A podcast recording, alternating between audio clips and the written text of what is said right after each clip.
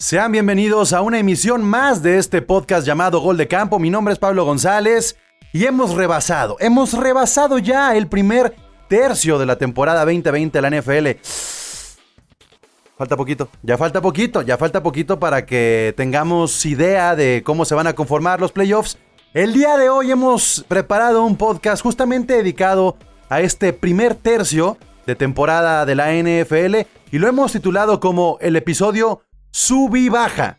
El episodio sub y baja. ¿Qué vamos a hacer el día de hoy? Bueno, los representantes de Gol de Campo lo que harán será eh, platicarnos, según, según lo que ellos han notado, cuáles son los jugadores, los equipos, los coaches, no, no sé, qué, los uniformes, las aficiones, lo que se les ocurra, que van para arriba y los que van para abajo.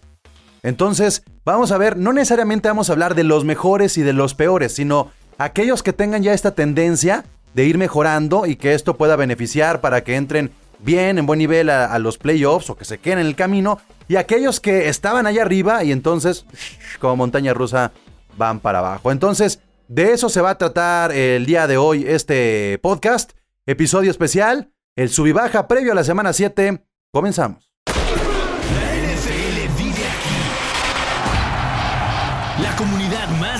Fanáticos con representantes de todos los equipos.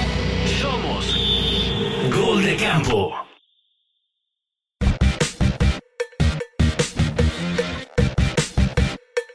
Y bien, antes de presentar al roster que me acompaña el día de hoy en el episodio de Gol de Campo, tengo que recordarles dónde están las redes sociales. Aquí está para la gente que ve en YouTube. Es arroba Gol de Campo en Twitter, Gol de Camp en Instagram y en Facebook. Y nuestra página, el sitio donde ustedes se pueden enterar de todo, www.goldecampo.com.mx. Ahí hay pics, ahí hay recomendaciones de apuestas, del Noise, que es adicto a todo eso. Este, también hay por ahí noticias, hay eh, Power Rankings, hay un montón de cosas. De verdad, dense una vuelta a goldecampo.com.mx. Y ahora sí, vayamos con el roster que nos acompaña el día de hoy en este episodio. Saludo al representante, al representante de Tampa, al señor Alder. ¿Cómo estás, Alder? Bienvenido a este tu podcast de Gol de Campo, por favor. Em, ¿Cómo te sientes? ¿Esto va a ser terapéutico? ¿Vas a andar insoportable? ¿De qué se trata hoy el Alder, eh? No, pues ando, ando muy bien. Más bien tú, ¿cómo te sientes, Pablo? Digo, yo ando feliz. ¿Tú? Este, bien, contento. Sí, sí, sí, contento. O sea, si me van a empezar a echar carrilla por mis Rams porque perdieron una vez, una vez, bueno, pues ya. Luego, luego, luego hablamos de eso, ¿verdad, Pedriquín? Hola, ¿cómo estás, amigo? Míralo, míralo. Yo muy contento, ¿y tú? El representante de los 49 Feliz de la vida. en el fondo de la Feliz, división, pero contento. echando carrilla. ¿Por qué no? Así de perdedores.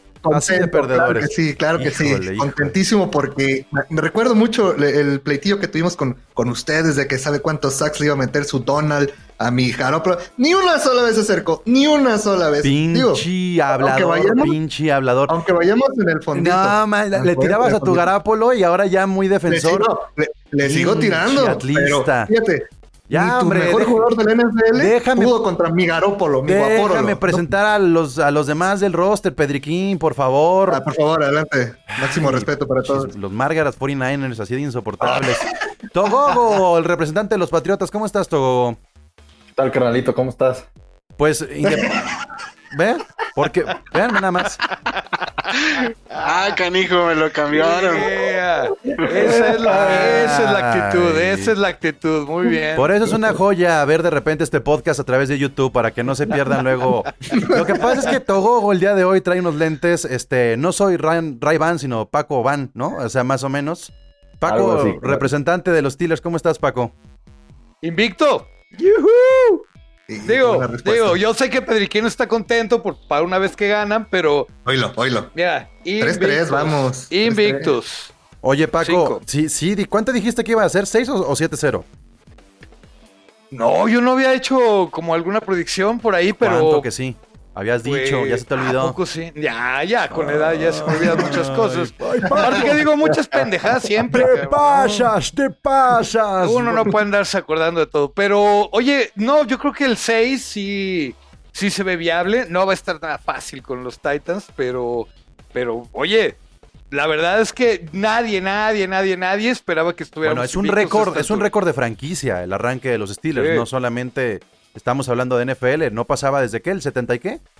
Desde el 78, creo. Uy, ya andabas, andabas acá en la copa de champaña, tú de ahí ya estabas buscando ligues, buscando cougars a esa, no, ya esas épocas Ya, ya, ya, ya está. pasaron. Mi Hanson, ¿cómo estás? ¿Te quedó grande ahora el jersey o, o te hiciste más pequeño, así como Beetlejuice la cabeza más pequeña? Ah, yo creo, eh, me hicieron el, el más pequeño, pues Ah. con la friega que nos puso a Tampa Bay el, el domingo. Pero pues bueno, a darle. Ay, ¿a poco estás sí, triste? Paco, Sí pasa, sí pasa. Hace tres semanas dijiste que, que Pittsburgh podía llegar al 6-0, este, o el 7-0 en el último podcast que, que tuvimos. Ay, Ah, Paco pues se le mira. olvidan las cosas. Paco, la semana 1, de hecho, le, le iba a Minnesota, a los Vikings, se le olvidó. Y ahora dice que le va a los Steelers. Así, así, acostúmbrense. acostúmbrense a la edad. Bueno, pues ahí está el roster completo eh, el día de hoy aquí en, en Gol de Campo. Vamos a ir al grano y les explico entonces, este equipo, de qué se trata. Vamos a comenzar con cada, uno de ustedes. Y van a decir primero el que sube y luego el que baja. Ya me dirán si es un equipo, si es un jugador. Primero me dicen cuál es su sube y luego me dicen cuál es su baja. Y el resto del roster entonces podrá intervenir. De eso se trata la dinámica el día de hoy. Así es que vayamos comenzando y hagámoslo con el adulto mayor, Paco Herrán. ¿Quién sube? ¿Quién está subiendo en esta fase de la temporada 2020? Pues mira, cuando nos dijiste los temas y decías puede ser un jugador, puede ser un equipo, puede ser un coach, me vino a la mente un coach que para- yo la verdad no lo conocía, obviamente pues dudaba absolutamente de lo que iba a ser como un nuevo coach en un equipo en total reconstrucción, que es Matt Rule, el coach de las Panteras de Carolina. La verdad es que me ha sorprendido mucho, agarró un equipo así ya medio desarmado y con un coreback pues medio veterano, porque en realidad con todos los años que tiene en la liga, Teddy Bridgewater realmente no había estado como titular, abridor en un, en un equipo pues ya desde hace muchísimo tiempo, ¿no? Eh, y oye, mira, mira cómo los tiene ahí peleando por lo menos mucho mejor de lo que todo el mundo esperaba. Y yo creo que es un coach que va para arriba y va a llevar para arriba su equipo también, ahí para que se prepare el buen Alder, que está de este lado, no, de este lado, para que le... Sí, la verdad, muy bien los Panthers. Eso sí, creo que sí tienes un buen punto, ciertamente. Este es, es solamente mérito del coach, el, el- el paso regular, no digamos que bueno, pero que sorprende sobre todo por bajas como la de McCaffrey o cambio de corebacks, etcétera, etcétera. Yo creo que también tiene que ver el quarterback que ya lo demostró desde la temporada pasada con los Saints de Nueva Orleans. Este, se le vio bastante bien cuando estuvo lesionado Drew Brees. Entonces yo creo que es un quarterback que, que- va por buen camino y ha ganado el respeto ya de, de varios, ¿no? Fíjate que la verdad sí es sorprendente lo de, lo de Carolina, porque realmente fuera de, de McCaffrey, está lesionado, no tiene jugadores eh, de top, top 10, top 12, ¿no? Ni el coreback. El receptor número uno eh, es eh, Robbie Anderson, que sí lleva más de 500 yardas. Este, no se esperaba mucho de él, pues, ¿no? Del equipo como tal, del suplente de McCaffrey, que es Ma- Mike Davis. Ha sido una grata sorpresa. eh, creo que el equipo le doy mucho, mucho que ver al, al coach, a, a cómo los ha entrenado, a cómo planifica los juegos. La verdad sí es una gran sorpresa y el equipo va para arriba, coincido con, Ok, con el señor Paco, la verdad. ok, muy bien, pues ahí está entonces el, el sube de Paco Ran y ahora... ¿Quién baja, Paco? Pues mira, yo creo que los que van a bajar, ya van de bajada directamente, son los, los corebacks veteranos. Fíjate, tenemos el gran lujo de ver jugar algunos de los mejores corebacks de toda la historia. En eh, Tom Brady, evidentemente, Drew Brees, eh, Ben Roethlisberger, Philip Rivers. Pero ya los cuatro ya van de salida, ya los cuatro están en sus últimas épocas. Eh, Brady se sigue viendo muy bien. Drew Brees y Ben Roethlisberger creo que todavía tienen un poco de jugo para exprimirle. Philip Rivers, de verdad, hay veces que ya deja mucho que desear. Y ya viene toda una camada nueva de veteranos en un deporte que ya cambió también bastante en los últimos años. Yo creo que les quedan ya pocas temporadas estos No, no- tendremos, Alder, dos camadas de veteranos, es decir, están Brady y Breeze y luego ya ponemos a Rodgers, a Rivers, a... otros. también. sí. O sea, Joe, no- Joe Flaco, no tendríamos- Joe Flaco también. Eh, pero, pero Flaco está No, bueno. de coreback uno por, Flaco- por, por un accidente, ¿no? O sea, no... Flaco se tuvo que haber ido hace cinco pues. años. No, pero ahí está. Ah, no, pues, también ya es- está Josh McCown esperando ¿no? oportunidad, pero Pero ya hablando de los que eran élite, eh, el Flaco es un ganador de Super Bowl como Nick Foles. Digo, Nick Foles también debería estar ahí como ya un, un Exactamente, veterano. Nick Foles. A lo mejor. Pero Sí, ¿cómo sí, dividirían sí, entonces? O sea, porque, a ver, Paco, dices los corebacks veteranos. Sí. ¿Hay alguna división, ¿Hay alguna distinción específicamente en lugar nada más de nombrar a todos? Pero yo al contrario. No, no, sí hay, sí hay, sí hay. Ay, Yo, yo yo creo no. que eh, Brady y Rodgers están en una categoría por encima arriba. de todos, definitivamente. Unos El- dos, tres años le han de quedar, ¿no? Cuán máximo a los dos. Yo creo que sí. Creo que Ben Roethlisberger está un poquito ahí en sándwich y abajo ya todos los demás, la verdad. Eh, empezando, te digo, por Philip Rivers. Drew Brees, ahí, ahí también entre los dos, pero esos cinco sobre todo son los que todavía pueden dar algo. Ya Pero- de ahí para abajo ya van a empezar a salir. Es que ya no, no van a poder competir con los Herbert, Pero- los Burrow, ya todos Sí, los que vienen, la nueva generación. Oye, pero, pero ¿no crees que Rotisberger se, ve- se está viendo muchísimo mejor que, que Pero- temporadas pasadas? Se ve como más seguro, ¿no, No. lo ves como más, más cómodo? Ah, sí, claro, está muy seguro, está muy cómodo, pero la verdad no, no se le ha exigido a, a Big Ben. Fíjense los números, digo, sobre todo si ven los fantasy, pero como sea las estadísticas del partido pasado, para ver Roethlisberger no fueron tan buenas. Tiene un gran cuerpo de receptores, pero no está siendo muy exigido. Realmente no ha tenido esos contrincantes y estos eh, juegos que son, ¿cómo le llaman? Shootouts, ¿no? Apoyando lo que dice Paco en el tema de, de Ben, tiene eh, tres o cuatro receptores que te puede generar eh, juga- un pase de 6, 8, 15 yardas y los morros le, le generan 55, 60 para anotación. Realmente los, los, los receptores ahorita de Pittsburgh son tan buenos que están haciendo ver muy decente a, a Ben Pero- sin exigirlo, porque nunca se han enfrascado en un tiroteo. Pero Pittsburgh entonces, entonces, hablando de los receptores, creo que Brady tiene receptores ya hechos. Creo que Rivers, aunque no tiene los grandes receptores, ahí ya están con un nivel mostrado. Ni se diga, el caso de Michael Thomas y de Sanders. Pero en el caso de Rotlisberger, creo que sí está haciendo él a sus receptores. Porque Yuyu la temporada pasada sin Rotlisberger estuvo perdido y no podía con el paquete que había dejado Antonio Brown. Y ahora vemos el caso de Claypool que va entrando al NFL y que lo hace realmente con mucha personalidad. Se debe mucho más a lo que está dando Rotlisberger. Y él lo ha dicho, ¿no? O sea, en su momento dijo, yo estoy regresando por mi equipo, ya no estoy pensando en mí, a diferencia de Breeze, de Brady, de Rodgers y de Rivers, que sí siguen sumando este, un poquito más a la estadística individual. No sé si tu percepción, Alder, tú que tienes a Tom Brady, sea la de le falta trabajo en equipo, porque lo hemos visto hasta en su actitud pedante con Foles, ¿no? No, pero si te fijas, eh, digo, también toda esa onda sí tiene como ahí una doble lectura, porque sí salió con el tema de Fouls, que salió encabronado, pero está encabronado con su línea ofensiva y todas las, los penaltis que provocaron el partido con los osos. Que bueno, el resultado de, su exigencia con el resto del equipo, que es un- la defensiva y toda la línea eh, ofensiva también es muy joven. Ese regaño hizo que en este juego contra Green Bay no tuvieran un solo penalti en todo el juego. O sea, o sea, sí tiene este- esta onda individualista y sabe que él es Tom Brady, pero el tipo tiene muchísimo. Oh, se fue, se fue Alder.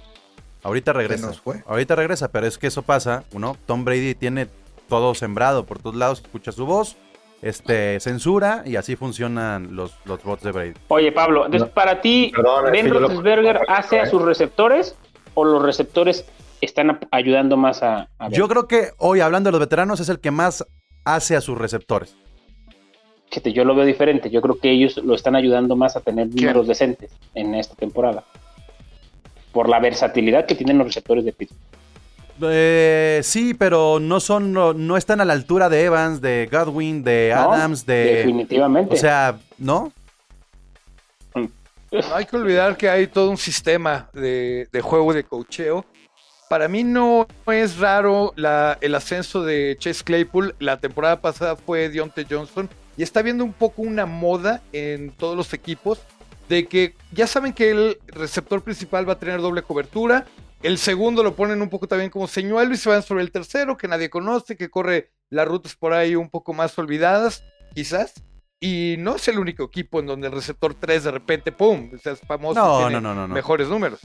No, no, no, Lo definitivamente. mismo, lo, lo mismo pasó con Ridley de los Falcons, por ejemplo. También recuerden que. Está pasando con CD Lamb.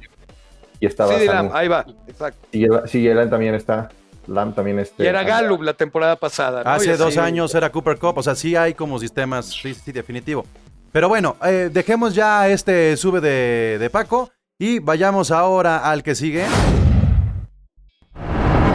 El sub y baja ahora le toca a Pedriquín. ¿Quién sube, Pedriquín? Bien, pues a lo mejor no tiene nada que ver, ¿verdad? Pero estamos subiendo todos, me está dando mucho gusto. Eh, los estadios, muchachos, no sé si ya vieron que ya está subiendo la afición. Ya hay más eh, estadios que están aceptando público. Y ahora los Niners ya dieron la, la noticia de que van a dejar entrar a 13 mil, creo, 200 personas a su estadio. Y vamos viendo en lo de los diferentes estadios que cada vez es más, más gente. Entonces está chido. Quiere decir que va progresando la liga, que cada vez que hay, este, no sé, infectados de COVID, pues uno se asusta, ¿no? Porque pensamos que, iba como a tronar o iba, y, iba a acabarse la liga. Y pues fuera de eso creo que es al revés, ¿no? Creo que todos los equipos han sabido como ir separando eh, pues a estos, a los, a los que tienen COVID y, se, y siguen los partidos. A lo mejor los atrasan nada más un poco los días, pero la neta sí está chido que ya también la gente pueda empezar a, a ingresar a los estadios. Ay, ay, a mí luego Híjole, se no me sé hace si sea apresurado. bueno ese tema, ¿eh? Sí, a mí se me hace La verdad apresurado. es que, Sí, sobre todo en porque Estados Unidos, el tema del contagio no, no, no baja ni un poco, ni siquiera se ha mantenido la, eh, lo- la cantidad de contagios. Al contrario, todos los días suben. Entiendo que los protocolos han de ser muy estrictos y que van a tener muchísimo cuidado. Digo, la NFL es muy estricta en ese tema. De, de, de separarlos, ¿no? A los, a los visitantes, a los, pero creo que es una un riesgo que en cualquier Sí, momento. se porque puede lo que, y- lo que yo he visto es que, que no cualquier aficionado puede entrar, pues, o sea que sí hay como ciertos protocolos para que puedas ingresar al estadio. Entonces, en teoría, en el estadio es como una burbuja de, pues, de cero COVID. ¿Sí me explico? Sí, O sea, pero cuando empiezan a, cuando empieza a haber ya positivos en los equipos y a cambiar calendarios, era para que se hicieran más estrictos los protocolos. Y hay, y hay estadios y hay ciudades que están abriendo más los protocolos. Y entonces ya el mensaje a la gente es que, pues, pues ya no, ya estamos como de salida. El problema es ese, no es tanto si... No creo que vaya a haber contagios de la tribuna a los corebacks, ¿no? No creo que vaya a suceder eso. Pero el mensaje que le hace a la gente es que esto ya va de salida, cuando no estamos todavía en esta fase. Creo que es más una cuestión de un mensaje y un discurso de la NFL hacia hacer conciencia y que también está muy político ahorita el tema en los Estados Unidos, también está afectando muchísimo ya en, estas, a estas alturas de, ah, todo está bien, ¿no? Todo, todo va caminando, la economía va marchando. Entonces, no sé, entiendo tu punto, Pedriquín, pero creo que tendríamos que hacerlo un poco más específico y menos generalizado. No sé qué opinan los demás. No, yo paso de hablar de COVID y de cuestiones políticas. Yo sí celebro que, que haya un poco más de afición en los estadios. Creo que es bueno para el juego. Creo que es bueno para los jugadores. Eh, Pero nosotros eres estamos población de muchos- riesgo. ¿cómo Eso me... Sí está. Justamente es lo que iba a decir. Estamos a demasiados kilómetros de distancia. Yo creo que las decisiones para que haya jugadores en los estadios se toman por cómo están las cosas a nivel local, alrededor del estadio, de la gente que vive ahí. Y, y- y aunque nosotros como lo percibamos como una liga, no es igual en todas partes. Seguramente que tiene sus protocolos porque es un gran negocio que no quieren perder. Pero yo creo que sí ayuda un poco el ambiente al juego y a los jugadores. Es lo único que quiero decir del, juego y de los jugadores. ¿no? Bueno, pues ahí está lo, que, lo que sube para Pedriquín. Ahora vamos. A lo que baja, Pedriquín. Ay, pues muchachos, yo, yo pensé, bueno, sabíamos y lo dijimos en, episodios anteriores, que estábamos muy emocionados o por lo menos veíamos a los Valkins este, que iban a, romper madres y pobrecitos, qué feo le está yendo.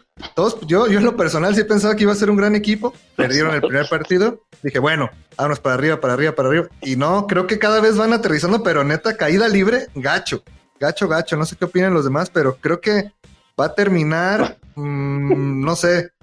Ah, ya me equivoqué otra vez, Di. Yo pensé que ibas a decir que bajaba la. A los Valkins. Los Vikings. Ah, bueno, los los- vikingos, perdón. Los Pero ahora sí yo estoy, yo estoy contigo, Pedriquín. La verdad es que totalmente de acuerdo que vayan hacia abajo los Valkins. Este, a nadie le interesa. Pues sí, pues sí. Ya, que se vayan y que se lleven a, lo- a los Leones, que se vaya a Chicago también. Era de los equipos que yo quería ver este año y hijo de su madre. O sea, No, me o quedaron sea- mal con, con Ay, los sí, con- picks, con todo. O sea, Al- ok.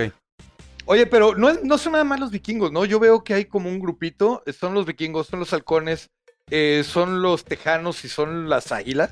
Y los 49ers estuvieron ahí, ahí cerquita, ¿eh? De, de morder Eh, también. lo de las Bueno, águilas no los metas. No creo que el tema de las lesiones de las águilas, pobrecito. O sea, eso Todos es, llevan- va a sí, sí, parte. También los Niners, o sea, los Niners tenemos 13, o sea, no, no es como que, que, pe- que- Ey, que ey. lo hayamos hecho a propósito. Momento, pero también, a ver, a ver, ojo, si ver, ahorita quieren embarrar a los demás equipos, los embarran en sus bajan. Dijo, Ah, ok. di- sí, dijo Pedriquín que los vikingos, o sea, ¿por qué los vikingos, Pedriquín, no? Pues porque, tío, eh, todo mundo traíamos como una expectativa bien chida. Digo, recuerdo, vayan a ver ese episodio, no, no me acuerdo qué de, de los que comentamos de los equipos, como que le teníamos eh, expectativa, buena expectativa en el siguiente torneo y se nombraron a los vikingos. Y la neta es que yo nomás, nada, ese Cousins no, como que no conecta con sus jugadores. Este, la defensa es un desastre, por más que le tocan equipos, pues que pues fácil, este, no, no, no se ve por dónde. Entonces, siento que no van a recuperarse y van a ir de bajada todavía más feo. O sea, sí puede ser que puede ser una desastrosa temporada. Oye, ¿no será Zimmer? ¿Mande? ¿No será Zimmer? No, la verdad es que ese equipo, si ya, si ya saben que con Cousin no iba a llegar a ningún lado, yo no sé para qué lo, lo, lo dejan ahí, le dan un sueldo sí, con. A ver, oigan. ¿no es, no es momento ya de preocuparse de- del físico de Dalvin Cook? ¿Por qué? Pues porque Muy- van un par, de, lesiona cada- van cada un par de rato, ¿no? temporadas que las lesiones lo dejan y nomás porque tienen a un gran running back 2, pero este Dalvin Cook ya no es tan confiable, ¿no? De hecho, si te fijas, Pablo, en toda la liga, el tema de los eh, running backs eh, ha, ha disminuido en los últimos tres o cinco años. Ya no se les paga lo mismo que antes porque son más, eh, más vulnerables a las lesiones, porque duran menos años que cualquier otra, casi cualquier otra posición de- de- del, del juego. Entonces, realmente los running backs van para abajo desde hace como tres años. Eso no es novedad. Lo de, de Dalvin Cook, cada año se está perdiendo por lo menos dos, tres juegos. Ya, o sea, Dalvin Cook. El Dalvin Cook, sí, Dalvin Cook. Ay, Pedriquín, qué chido escribes, ¿eh? Pues a- a- algo más que Yo lo estoy quieran- escribiendo. algo, algún, Aquí otro, están mis manos, han estado siempre arriba. Yo no soy. algún otro detalle de los Vikings para, para ya de una vez este despedazarlos. Nada, pues pobre de Chelo, pero Yo creo que sí tienen- no veo tienen- que. Lo único bueno de No los trae. Vikings es que encontraron en un este, Jefferson este, futuro, en, en un receptor, digamos, que, que tiene todavía mucho que mostrar. Aquí lo, lo, lo, lo interesante de los Vikings es cómo la baja de Stephon Diggs fue la que les pegó a la ofensiva como no tienes idea. O sea, es impresionante. Y traslado esto porque eh, en lo que ha demostrado Stephon Diggs con los Bills ha sido algo también que por eso los Bills andan tan bien. O sea, es un jugador este, que te puede hacer, hacer la diferencia un receptor y pues es, es uno de los motivos que yo creo que es eh, por el cual los Vikings han ido a la baja y, y- y otro motivo por los cuales los, los Bills han ido a, a- a ascendentes, ¿no? Bueno, vamos ahora con el que sigue. Es el turno de Alder, por favor, ¿quién sube? Y quién, bueno, ¿quién sube primero? ¿Quién sube? Justin Herbert de los Chargers. Es un diamante en bruto. Es, ha jugado y se le ha plantado a, a corebacks este, históricos, a Breeze, a Brady. Y ha tenido unos grandes, grandes juegos. Se le plantó inclusive a Mahomes. Y, la verdad es un gusto verlo jugar. Es muy claro que Justin Herbert es uno de ellos. Eh, opinan? yo, yo sé, o sea, estoy de acuerdo en todo lo que dices, ¿no? Pero se me hace como muy rápido ponerlo en el.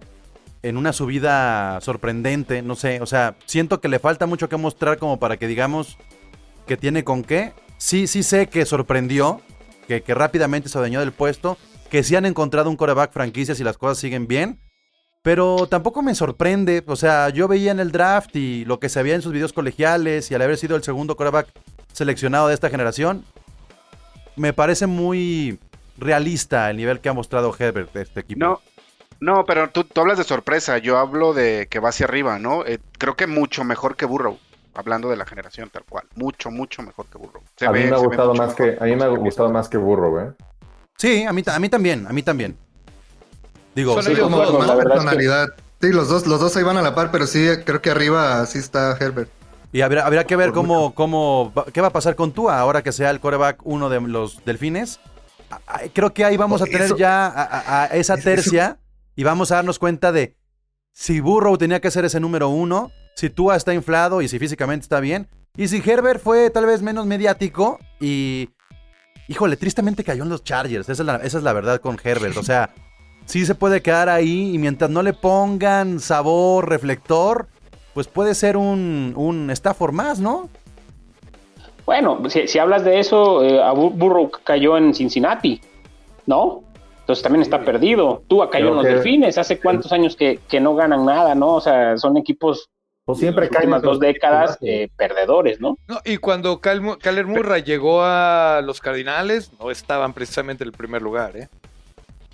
Sí, yo creo que Yo creo que de es la mejor manera de, de que despeguen, la verdad. O sea, Lo ponerlos que yo sí equipos opino que es que esta realmente no camada- sean ganadores, muestran más cosas. Como Mahomes. Los Lo que sí opino es que esta camada de corebacks son muy buenos, ¿eh? Y van a estar los próximos 10 años. Y sí concuerdo con él. De, eh, Herbert trae eh, brazo, un ánimo, un entusiasmo que le da al equipo.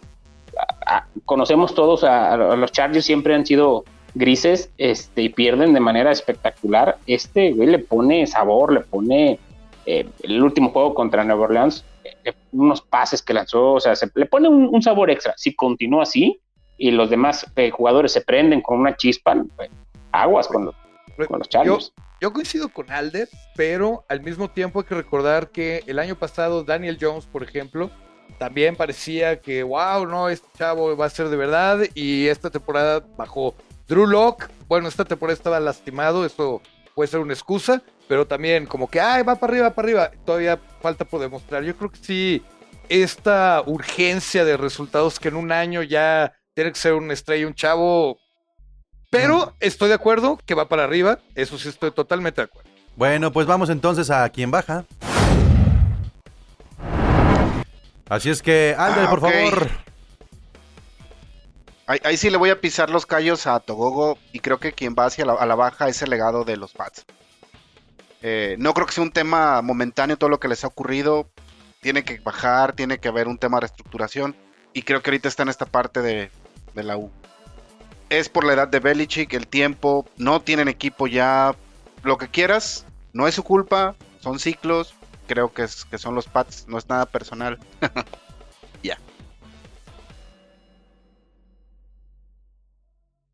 No estoy de acuerdo. no, mira, eh, eh, yo creo que lo que hemos visto en, los Patriotas, eh, a mí me ha sorprendido. Yo no esperaba eh, que, que Bill, Bill Belichick ha hecho bastante con, con- con todo lo que, lo que le ha pasado alrededor al equipo. Hay que recordar que los Patriotas fue el equipo que tuvo más bajas por jugadores que optaron por no jugar la temporada. Ese es un punto número uno. Y luego viene el, el punto de eh, la cuestión del COVID, ya en temporada, habiendo empezado la temporada. Este, los Patriotas realmente, yo sé que eh, dicen, bueno, no debe haber excusas, pero la, la última, las últimas dos semanas, antes del juego de Denver, habían practicado solamente dos ocasiones. A Cam Newton se le vio fuera de ritmo. Eh, entonces, eh, a mí se me hace, eh, yo por ejemplo tenía pronosticada la derrota ante los Seahawks y tenía pronosticada la derrota ante los Chiefs. Hasta ahí, o sea, hablando de hace una semana, tendríamos el récord 2-2. Por lo tanto, daríamos el récord que todo el mundo estábamos esperando como aficionados. Ahora viene el juego contra Denver, lo perdemos. ¿Por qué? Por lo que he mencionado. Son dos semanas en las cuales nada más hay dos días de práctica. Obviamente se rompe el ritmo. Entonces, yo creo que es muy pronto para juzgar a los Patriotas. Entiendo tu punto, estoy de acuerdo contigo. Las dinastías se acaban. eh, hay, una, está ahorita, hay una reestructuración, sí, pero también eh, estamos sufriendo de falta de receptores. Ese yo, yo creo que es el, el- el punto más débil ahorita de- del equipo. Y, Nunca han tenido eh, buenos receptores. O sea, al menos en los hoy últimos no. dos años no tenían buenos Hoy, receptores, ¿eh? hoy estamos peor que nunca en receptores, Pablo. Hoy peor, peor que nunca. Entonces, si Bill Belichick llega a adquirir a un receptor antes de que sea la fecha límite para algún trade, entonces ahí sí podemos hablar de que el equipo podría aspirar a algo. Si Bill Belichick se queda tal cual con el cuerpo de receptores, ahora sí puedo decir que la temporada eh, no va a ser la que estábamos esperando, porque sí hace mucha falta. Ya el juego de los Patriotas se va a volver muy predecible con el juego terrestre. Juego terrestre. Yo digo que tenemos muy buen ataque terrestre, sí, pero ya, ya no, al no tener esos receptores, ya sabes que el equipo va a hacer correr y correr y correr y tarde que temprano, pues eh, los equipos van a empezar a hacer sus ajustes para detener el ataque terrestre. ¿Bajan los Patriotas, Hanson, o está a la baja Bill Belichick o Cam Newton? Bill Belichick yo creo que no, no, no va a estar a la baja. Definitivamente sí, sí, el, el- legado triunfador, lo que se le exigía a Nueva Inglaterra, que cada año mínimo llegara a, las a la final de conferencia, sí, sí viene a la baja. ¿Por qué? Porque no tienen a Tom Brady, eso es definitivo. Lo que comparte Togogo es, eh, digo, no sé, siempre han tenido a Edelman, lo siguen teniendo. La edad, eh, tienen a Inkil Harry, eh, quiere decir que nunca le ha funcionado a, a Bill Belichick el tomar algún receptor, siempre ha sido su talón de Aquiles. Se va a reinventar. Lo que sí viene a la baja es el legado de siempre exigir a Nueva Inglaterra que llegue a las finales de conferencia por lo menos, porque si no era eso, era, un, era eh, una mala temporada para Nueva Inglaterra. No lo vamos a ver este año, va a estar peleando por entrar en el último puesto de playoff, pero creo que hasta ahí. Con el equipo que tiene, con el equipo humano que tiene, creo que ha hecho lo suficiente y no lo pongo a la baja aún. Ese es mi punto de vista. Yo dos cosas. Uno, sí va un poco a la baja legado en el sentido de que ya la cumbre y la cúspide, pues ya quedó atrás. Grandes momentos, una dinastía de verdad inigualable. Y como todas las grandes civilizaciones que me ha tocado ver crecer y derrumbarse, también luego en la, en la última etapa de la decadencia hay pequeños periodos de esplendor y, y- tampoco es que vaya a desaparecer así de la noche a la mañana. Es una gran organización, eh, los Patriotas. Pero, lo segundo, para mí no es falta de receptores, es que Cam es como demasiado. Entonces obliga a Belichick a cambiar de alguna manera todo un sistema de juego que él ya tenía establecido. Cam Newton nunca ha sido un gran coreback con el brazo así como que haga a un gran receptor, pues no. Pero yo creo que con otro tipo de coreback eh, más pasador tendrían mucho mejor juego aéreo. Pero Entonces, la- adaptar todo a, a la- a que Cam Newton esté corriendo todo el rato, híjole. Tú lo acabas de decir, Cam no es un coreback que haga receptores, por lo tanto, entonces necesitamos ya receptores hechos. Y Pablo lo acaba de decir, los Patriotas nunca han tenido receptores. Tom Brady, lo, también lo acabamos de decir, Tom Brady es de los corebacks que ha hecho receptores. Cam Newton no, por lo tanto... A ver, para perdón que te interrumpa, Togogo. Cam Newton fue ya MVP y los receptores que tuvo en Carolina en ese, en No, ese año cuando llegaron al Super Bowl, Los él MVPs. hizo, res- él, él hizo a esos receptores que eran eh, no eran top top 1, ¿eh? Nada más hay que acordarnos de, de este eh, Cam Newton podemos fue menospreciar a- a Cam Cam Newton. Newton fue MVP porque era un coreback que corría, rompía la... Rompía la no la tengo el número Él- de cantidad de yardas, pero superó las 4000 yardas cuando, cuando llegó a- al Super Bowl como MVP y si no mal recuerdo tenía a Pero por eso- receptores como por e- Smith, como eh, ay, Cam Newton no se ha Kelvin Benjamin. ¿Y dónde están esos receptores? Él, él, eh, por lo menos ese año, él los hizo. Pero a ver, a ver, hable- hablemos de Cam Newton rápidamente y, así, menos de un minuto. ¿Se queda con los Patriotas Cam Newton? ¿Lo ven en un segundo año o firmando un Yo contrato más no. largo? Yo creo que Mm. no. Si pasa algo malo con los Patriotas, si no pasa nada, no llegan a playoffs y eso, bye. No va, Si no, no, va a haber otro año creo. para Cam Newton. Si no llegan a playoffs, llegue, ¿no? Más bien fue un bomberazo de esta temporada, sí, ¿no? sí, No. sí llega ¿Quieres que lo aguanten? Finales de conferencia, un, un juego antes, yo creo que sí lo aguanta un año, en lo que se reinventa Belichick y ve dónde encuentra su próximo Yo coreback. también creo. ¿Cómo Yo lo, creo que si aguantas, a- ¿Cómo lo aguantas un año a Cam Newton si está ahí por un contrato, el último de su carrera, el más grande, el más jugoso? No, pero si llegan a playoffs, yo creo que sí se queda, ¿eh? Sí, le dan un contrato de otro año. Le dan un- unos cuantos, un par de años. Yo no. ¿Qué no ven más viable? ¿eh? ¿Qué ven más viable? ¿Que los Patriotas vayan para arriba con Cam Newton agarrando juegos? ¿O que tú de la sorpresa y los Miami Dolphins superan a los Patriotas? No, Cam y los Patriotas. ¿Sí? Pues, Qué buena pregunta. pues ahorita dentro Yo de no mi estoy seguro, yo no estoy Sí, seguro. después de lo que vimos contra los 49ers por parte de Miami, creo que tienen armas. Y aparte están sentando a Fitzpatrick después de dos grandes victorias, ¿no? O sea, una contra los 49ers y otra contra los Jets, pero son dos victorias y aún así vas con Tua. ¿Cuánto va a mejorar el equipo de Miami y, y dónde se quedarán los Patriotas ahí ubicados? Yo creo Mira. que Los Patriotas, eh, vuelvo a repetir, lo que, lo que pasó este, la semana pasada, la última semana es algo atípico, fue algo que yo sí este, le, pues le echo la culpa, digamos, si queremos encontrar un culpable a la cuestión del COVID, que no hubo prácticas prácticamente. Este, pero también hay que recordar que los Patriotas todavía le faltan enfrentarse, le faltan dos juegos contra los Bills. Si por algo, sí por algo. Yo sé que a lo mejor este puedo exagerar. Le sacan esas dos victorias a los Bills, el panorama cambia. Una, O sea, una, con una. Con una es mucho, ¿eh? Come on, come on. No, pero O sea, sí, sí, yo- tengo que apoyar a, a Togogo en que han sido muy afectados por el tema de los cambios de, de, de calendario de los partidos. Ese partido que perdieron. Ah, fue un Oye, el de, espérame, el, el de Kansas City, te levantas a, a las 6 de la mañana. Creo que era ese, ese. Ajá. O Sí, sea, imagínate que era No, y, y acuérdense el de, el de Seattle, también estuvieron a punto de ganar, ¿no? No, no, no, pero ese juego No, el de Kansas se- jugaron perfecto. se vio, güey. se vio que no, o sea, no estaban al 100, ¿no? De, no han descansado, no han practicado bien. Pero si no se ponen las pilas, digo, tampoco es como que si quieren ganar Con Además, Kansas. hay con, que con recordar otra excusas cosa. no se gana. Con pues. Kansas. Antes de inicio de temporada, a los Patriotas eh, se les bajaron del barco como cuatro o cinco jugadores Ocho. titulares de la defensa. Ocho jugadores. bueno, pero me acuerdo que eran cuatro titulares de la defensa. Entonces, sin eso y que aún esté con un récord de. ¿Está qué? ¿3-3? 2-3. 2-3. O sea, hay que darle más crédito y yo creo que no lo podemos mantener a la baja. Bueno, a ver, vamos, vamos acelerando esto porque ya también se convirtió esto en el podcast de los Patriotas. Y no, no se trata de eso. Entonces, vamos con el que sigue.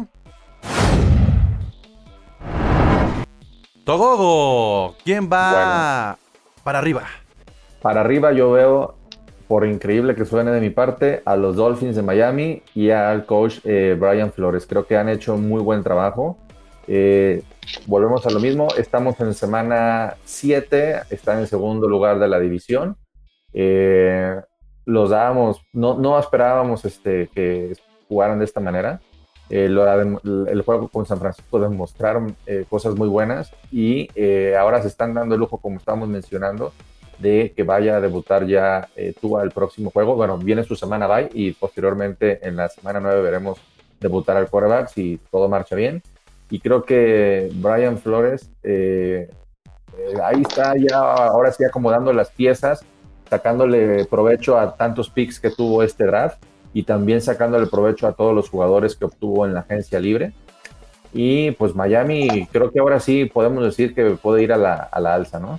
Es el equipo que con menos hace más, creo yo, de, de- de la liga.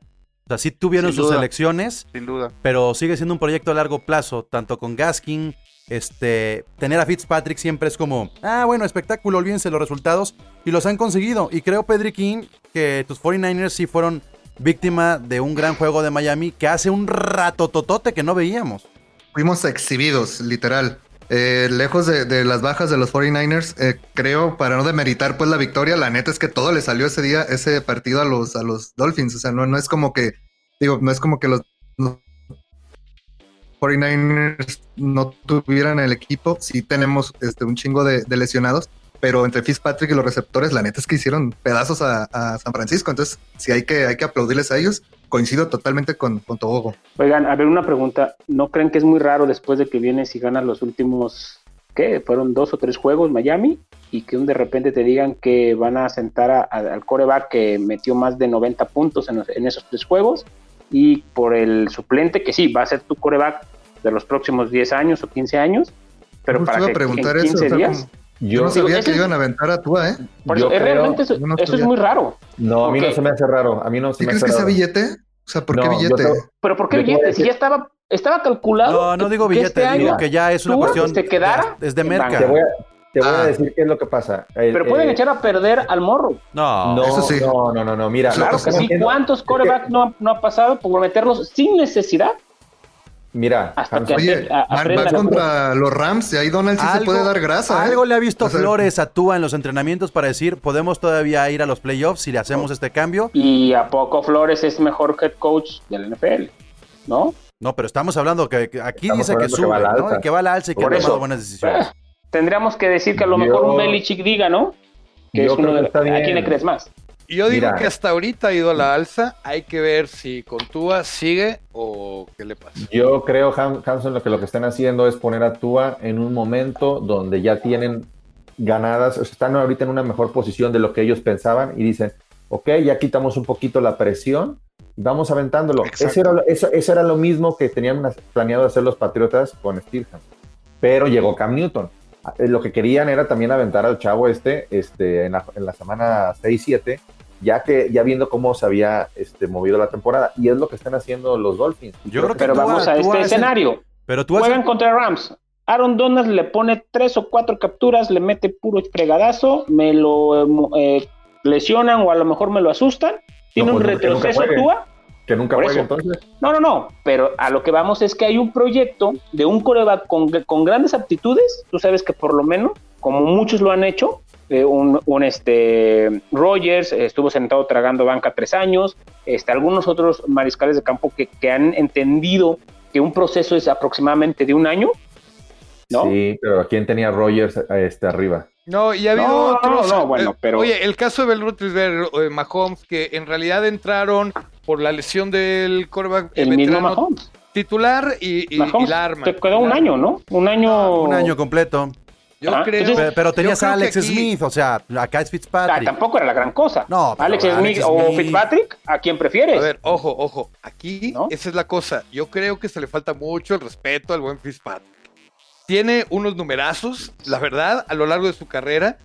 Por algún motivo, vaya usted a saber cuál, nunca se queda, nunca lo toman en serio. Equipo al que llega, equipo en el que funciona. ¿Le consta Alder? No, ah, ah, ahí arriba, ahí arriba. ah, ah, Pues como Alder, ¿le- cinco juegos, ¿eh? Sí, yo también lo creo. Son- no, no funciona toda la temporada. A ¿eh? ver, No pero bueno, de- dejemos- Como dice Pablo, esto es por mercadotecnia y les puede salir mal. Acuérdense que fue el jersey más vendido de la del offseason, ¿eh? Ese y el de Pues Brady. puede salir mal. es cierto. O sea, a veces tienes que responder también a un estadio que ya tiene gente en el interior. Entonces, sí hay cuestiones económicas que atraen más si tú está en, en- en la cancha. Vamos entonces. Pedriquín, ¿quién baja? No, yo no, te- yo no. Ah, perdón, perdón. Todo, ¿quién baja? Mira, lo, lo que baja, eh, todo lo que baja viene relacionado para mí desde, eh, desde mi punto de vista con el equipo de los Cowboys. Creo que Mike McCarthy eh, va a la baja. Es un coach que en Green Bay eh, mostró eh, buenas, dio buenos números, buenos resultados. Y aquí con los Dallas Cowboys, que nosotros pensábamos que iban a ser los líderes de la división, sobre todo teniendo ese cuerpo de receptores, este, que para mí es uno de los mejores de la liga, van a la baja.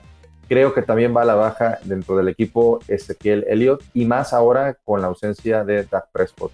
Eh, ahora Ezequiel Elliott, ayer yo lo vi como que le hacía falta a su pareja que era Dak Prescott este, y lo veo como que muy abandonado, como que no tiene, no tiene alma. Entonces para mí el equipo de Dallas, todo lo que viene con Dallas va a la baja y más que la noticia que, que los rumores del día de hoy que parece que el vestidor está roto de algunos jugadores con el coach. Eso es algo muy Está importante. roto Oye, como la Eso pierna de también, como ya la pierna de.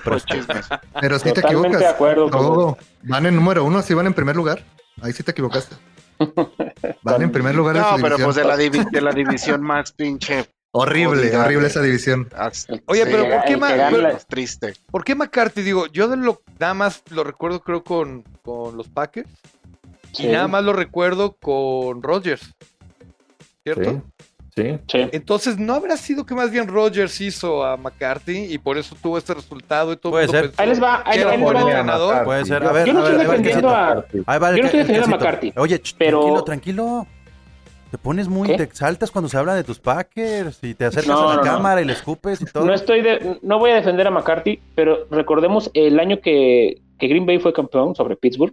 eh, el equipo sufrió de- de eso- muchísimas, muchísimas lesiones importantes de jugadores eh, importantes. Entonces, él supo recomponer, creo que sí fue gran parte por Rogers.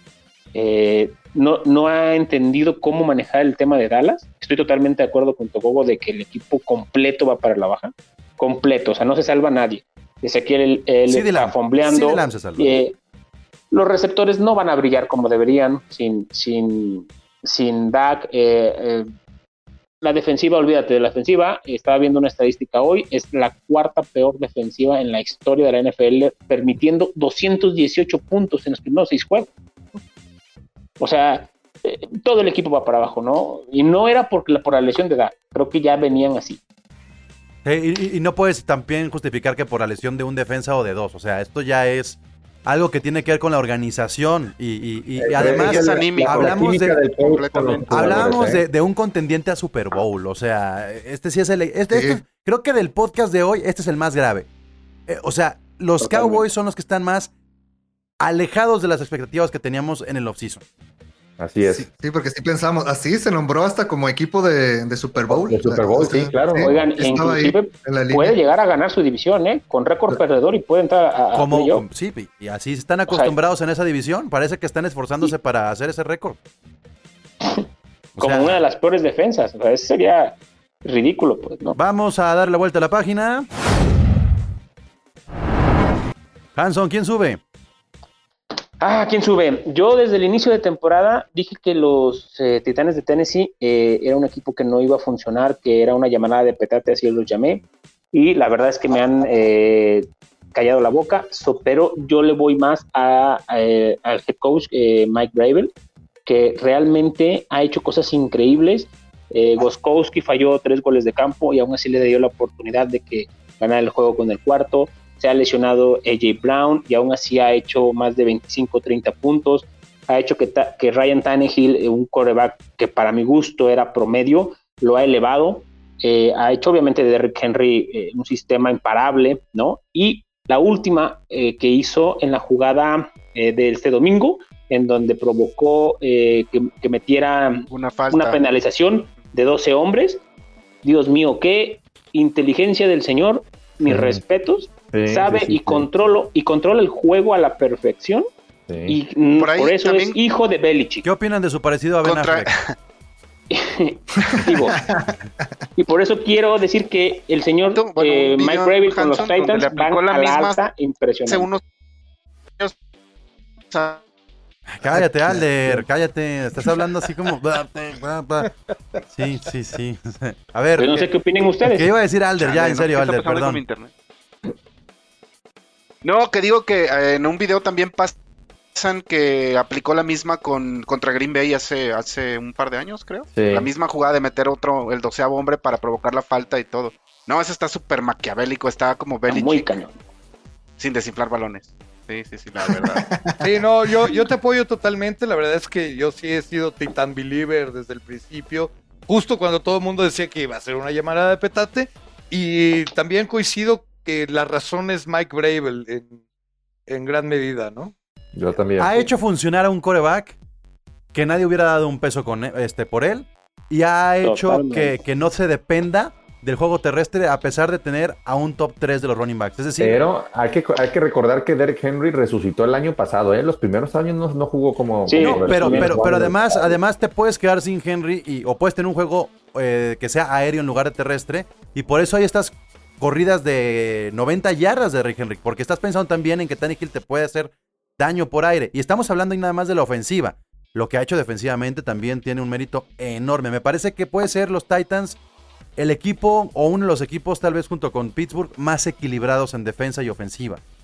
Juegazo el domingo, ¿eh? Y Juegazo, con un gran head coach. Y Tampa, y Tampa también gran- está equilibrado. Tampa también está equilibrado. Alder, no, no te oye bien, Alder. ¿Qué, qué dices? Internet. Que ya te vas. Bueno, y por último. ¿Qué baja? ¿Qué Bueno. baja, Hanson? La baja. La barriga, Eh, tu barriga. Todos eh, recordamos esa gran pérdida que tuvo Atlanta en el Super Bowl eh, contra los eh, Patriotas. Y a partir de ahí estamos todos de acuerdo que el equipo completo no fue lo mismo. Han perdido juegos eh, increíbles. eh, no sé qué les pasó. Pero más que nada yo voy a una baja de juego tanto de Matt Ryan y de, de Julio Jones por el tema de la edad. Inclusive ya hay rumores en, en estos par de últimos dos días en donde Atlanta ya está pensando en que puede inclusive cambiarlo eh, para empezar a, a reconstruirse y a, a, pues, a empezar de cero, ¿no? Y, y qué mejor que, que sacando dos jugadores ya veteranos y a ver cuántas selecciones puede conseguir. Que se Para mí, Jones los para dos- No, no, no te la compro. Si, Están hubi- a la baja. si hubieran aguantado al head coach, sí. Si ha corrido al head coach, sería muy chafa haber corrido a, a- Pero al como que te dirige el dueño, proyecto. tú entiendes que, tu, que, que tus, que tus mejores jugadores ya están veteranos. Bueno, Tú sí, sabes pero, que pero entonces no hubieras corrido al head debería coach. de ser sentimental el tema de los equipos, tú sabes que no aguantan a los jugadores hasta que se quieran retirar. Pues que se venga Julio Jones acá, lo recibimos ¿no? con los Yo abiertos. no, yo no quito del renglón de la idea de que pueden eh, canjear a Julio Jones o a Matt Ryan. Sí, sí, O que sí. inclusive si lo final lo pueden canjean es porque realmente les van a dar algo a cambio jugosísimo. Y ahorita es el momento. Un año más, yo creo que ya no. Julio Jones ya. Atlanta no, ya pero- tiene a su receptor número uno, que es Calvin Reed. Lo mismo pasó cuando llegó Julio Jones y estaba eh, White. ¿Se acuerdan de él? Lo pero, mismo pasó. pero tienes que traer algo en la defensa y, y- y no creo que sea muy compensatorio traerte ¿En la defensa? No, traer. ¿A quién te vas a traer? Vas a hacer, vas a hacer un trade para, para el próximo draft. Va, te la Así compro. es. ¿No? Ve, pero- ve- ve cuántos ganados y perdidos lleva Atlanta. Pero no sabemos cómo queda. funciona Ridley con otro coreback. O sea, se me hace moverle muchísimo. Que se vaya Julio Jones, te lo acepto. Pero que los dos se vayan, no, yo no estaría tan seguro. Ok. No creo que ¿Cuántos se vaya Ryan. Si corrieron, ojo, se deshicieron de Beth Favre, este, un jugador que a lo mejor ya, ya le quedaba un par de Hanson, años, apuéstale. como lo demostró. No, no, no. Pero sí puede pasar. Señores, o sea, Es demasiada responsabilidad que ha tenido Dan Quinn como para decir que Matt Ryan es parte del problema. Si ha anotado, Ryan ha anotado, el problema es la defensa. muchos equipos, no, muy bueno, muchos equipos prefieren deshacerse y, obtener algo de sus grandes jugadores a que después en dos o tres años ya no tengan. Y ha pasado con muchos equipos. Ese es mi punto de vista. Podría ser, pero yo sí creo que, que si el tema del el head coach, o por lo menos así lo percibió la organización, pues más bien van a, van a tratar de traer otro head coach. Si acaban mal, y es muy probable que tengan de los primeros 10 picks en el draft, pues mejor para ellos. Nuevo coach y eh, se refuerzan con novatos. Ah, y con eso vamos para adelante. Sí. Yo veo poco viable que, como dices, ya digan, ah, no, ya la fregada, todo, vámonos, y reconstrucción total, como por. No, yo, yo no lo veo. Además, Ni a, a- a- ni a además, Julio, es que haciendo el tanking, este Hanson, o sea, seamos honestos, la parte, digamos, de los contratos, no, eh, con el tanking no te sirve mucho, ¿no? O sea, si, si mejor te vas al draft con una mejor visoría, tal vez ahí sí buscando un coreback o lo que quieras, te la compro, pero ahorita yo creo que están pensando en otra cosa, ¿no? yo no. Bueno, yo pero- creo que pero Julio estoy de acuerdo sí- con sí se desprende. que van para abajo. Pero, Sí, sí, sí, sí. eso sí, de acuerdísimo. Después, sí. nomás porque los Cowboys, pero si no serían sí. los Falcons. Los Falcons. Los Falcons ahí los están, mira, nada Sí, más la, faltaron. diferencia, la diferencia es que de los Cowboys esperábamos un Super Bowl y de los Falcons no de esperábamos. los eso. Falcons no, pero ahí sí, sí, yo sí. eh, había mencionado yo varios equipos al principio del podcast, nomás nos faltó mencionar a los Texans y a los Eagles. Y todos los que hemos dicho eran equipos que por lo menos esperaba que llegaran a playoffs. Coinciden casi todos, sí, cierto. Bueno, pues, razón. Hasta aquí llegamos con el sub y baja. Haremos otro sub y baja más adelante. Ya ha pasado el segundo tercio, pero aquí, antes de la semana 7, esto es lo que opinamos el equipo de Gol de Campo. Así es que, equipo, muchas gracias. ¿Algo más que quieran agregar así en 30 segundos? Invictos, Todo bien. invictos. Muy bien. El, el fin de semana le Nos ganamos a llevamos el partido con Raiders. Muy bien. Fácil, con Raiders también. Bueno, gracias. Gracias, equipo. Cuídense. Ahí se ven. Muchas gracias. Este, pues ahí está, el sub y baja de este primer tercio de la temporada 2020 de la NFL. Muchas gracias por escuchar Gol de Campo. Les recuerdo www.goldecampo.com.mx. Por favor, compartan, compartan el podcast, ya sea el que escuchan en Spotify o en Apple, Podcast o el que ven en YouTube, eh, la página internet, las redes sociales, arroba Gol de Campo en Twitter, Gol de Camp en Instagram y Facebook. Compartan, suscríbanse a todo, denle like y por supuesto esperamos sus comentarios. La NFL vive aquí. Nos escuchamos y nos vemos pronto. La NFL vive aquí. La comunidad más grande de fanáticos con representantes de todos los equipos. Somos Gol de Campo.